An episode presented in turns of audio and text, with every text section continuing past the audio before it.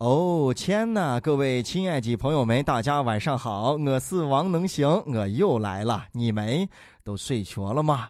最近大家的心情感觉怎么样啊？上学的朋友们感觉不好吧？开学了啊！上班的朋友们心情好不好？好散了吗？天天都在上班，加班。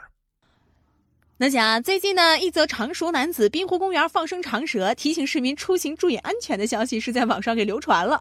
原来呀，这涉事男子刘某为了庆祝儿子考上名牌大学来还愿了，那就在八月二十七号呢，在这个湖滨公园放生了两条蛇。这目前呀，刘某因为这个扰乱公共秩序，已经被公安机关行政拘留五日了。这下对了，你把蛇放生了，然后把你自己关了五千，呃，有还愿那是有许愿，特别想知道你当初是向啥向谁许的愿？是向陪娘子、向素贞阿姨许的愿吗？那你要还愿的时候，也应该到雷峰塔下结结实实的磕上几个头。你要相信这个的话，你放的蛇是做啥的？你随便放蛇，破坏了生态环境。关键是大家知道这个消息之后啊，会引起恐慌。你说谁见着软软的、日日的东西，谁不害怕？我就最害怕蛇了，所以我从来都不用蛇皮袋子。后来查了一下资料啊，据说湖南等地确实有还愿这一种说法。那放生啊，就是还愿的其中一种方式。那这么多东西，你放生放生，你你敲一个没有危险、细手的放，你非得放蛇，对吧？你你可以放牛嘛，你可以放羊嘛，这都这个没有人说你嘛。哎，你要是嫌放牛放羊这目标太大的话，你把娃一印去放风筝去嘛，对不？陶冶情操，锻炼身体，增进父子感情，聊成啥了？而且还有一种放生的方式，我觉得特别好，既没有什么危险系数，也不用你胡痛叹，不费体力啊！你就把你的嘴管住，少吃喝两顿小龙虾，哎，放小龙虾一条生路吧，简称放生。还有大爷大妈说嘛，哎，其实要说放生的话，放生矿泉水啊是最安全的方式。你娃考上了重点大学，你凑放生了两小时啊！那到以后你娃再寻出一个非常了不起的好工作的时候，那你还不得放生上两只恐龙啊？啊！等你娃再娶上一个漂亮媳妇的时候，你还不得放放血？没错，娶媳妇是很费钱的。你娃考上了重点大学呀，非常优秀。那更多的原因是因为你娃自己努力、刻苦、认真，对吧？不过你们父子雄兵啊，确实保持着同样一个震动频率。你娃是考上重点了啊，你现在你被大家舆论重点还关注了，优秀的父子。那两条蛇被放生了之后啊，这蛇宝宝就要问蛇妈妈了：“妈妈，妈妈，为什么我们总是被关到笼子里时候，然后被人一买一放，再关到笼子里边，再一放，再关到笼子里边，再一放？”这时候蛇妈妈就说话了：“哎，你这个话就多记狠，哎，少说话，多做事，好好上班，这是咱们的工作。哎，咱们不是普通的蛇，咱们是放生蛇。” 哎呀，还愿需讲究，许愿更要谨慎。以后许愿就买蛋糕，插着羊拉电说，噗一吹就对了嘛，还能吃蛋糕。哎，那王能行啊？那还愿的时候该怎么办？哎，废话，那还愿时候肯定再买一个蛋糕嘛，你还能买个烧饼，我就不对称嘛，就不灵了。那想啊最近呢，哈尔滨一个男的在宜家偷东西被当场抓获。这警方询问之后才得知，这男的呀利用宜家结账程序漏洞盗窃商品，曾经呢二十多次盗窃宜家的商品，这累计盗窃一百多件呢。而办案民警到他家去搜查时更惊讶，说把他家这赃物收缴完以后呀，这新装修的房子基本就空了。这就是咱们常说的开局一套毛坯房，长辈全靠偷。他真的是宜家的忠实粉丝啊！不过他不是宜家的消费者，他是在消费宜家。我的天哪，真是逮出了一只羊，愣在这薅羊毛，把羊都薅的都脱了皮了啊！你把羊毛都薅完之后，你准备是准备做羊肉泡呀？你，啊，还是用用薅薅的羊毛给你长黑皮子？这让我想到了网上的一个段子啊，说今晚是去你家、去我家，还是去日家？现在好了，有新版本了。今晚是去你家、去我家，还是去日家？哦，不不不不不，我们都选择宜家。哎，能行没有给宜家打广告啊？但是我觉得这个隐隐就特别像一个宜家的广告啊！这个广告打的特别的溜。你想，这个小偷偷了所有宜家的东西呢，价值是一万两千块钱，而且新闻说了，把这东西全搬出来之后啊，小偷的家基本上都成了个空壳捞了。那你想，一万二可以把整个家都装成一个这个风格？你说大哥，你是真的挺有才，很优秀，你是学设计的吗？对吧？这次能不能等你出狱了之后，给我家也设计一下？这大哥真的挺有才的。你刚听聪聪也说了啊，偷盗了二十多回，累计盗窃了一百多件物品啊，这回被逮住了。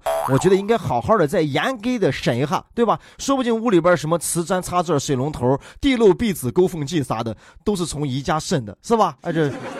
顺顺的，妥妥的，就是宜家的装修风格呀！啊，嗯，这个宜家的商场啊，叫大宜家，他的家呀叫小宜家。哎，大姨和小姨，哎，姨父不在家。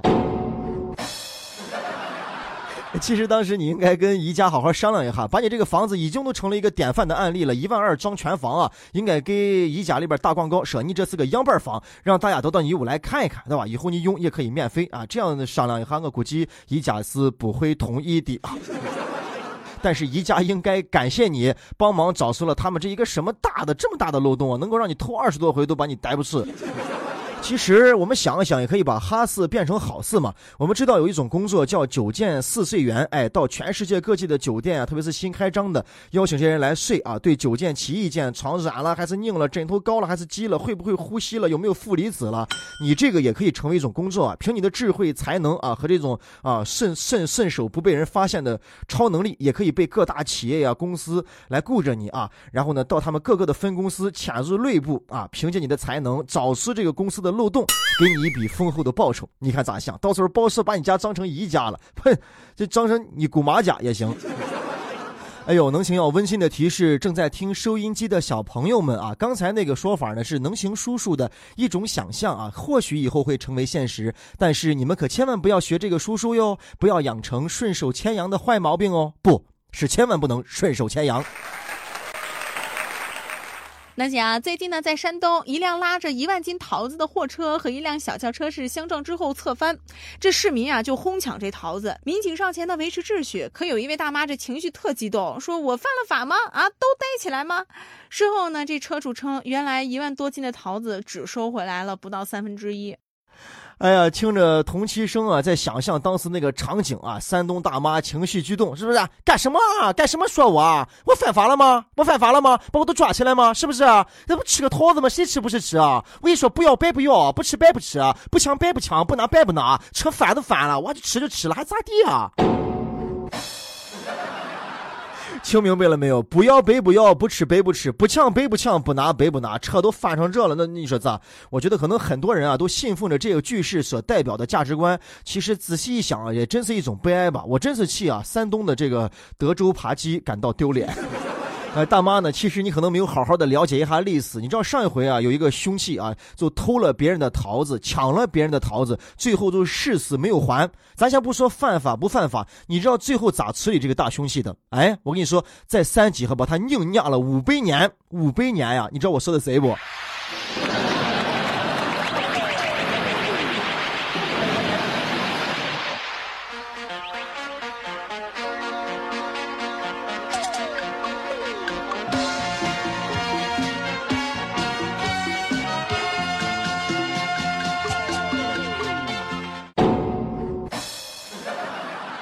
咱们听啊，大妈问警察：“哎，我违法了吗？”你想啊，如果这样问的话，说明大妈心里边明白这个世界上啊有法律这一说。但是呢，有法又做到了无法。哎呀，大妈可真是了不得呀，非常牛啊，可以说是一个智者了，是吧？其实对咱们来讲啊，稍微换位思考一下，如果是大妈开着这个卡车，桃翻了一地，大妈这个时候会跟警察怎么说呢？还有法律吗？警察你管一管呀！还有法律吗？这都是我的东西，他们这是在抢。呀，对吧？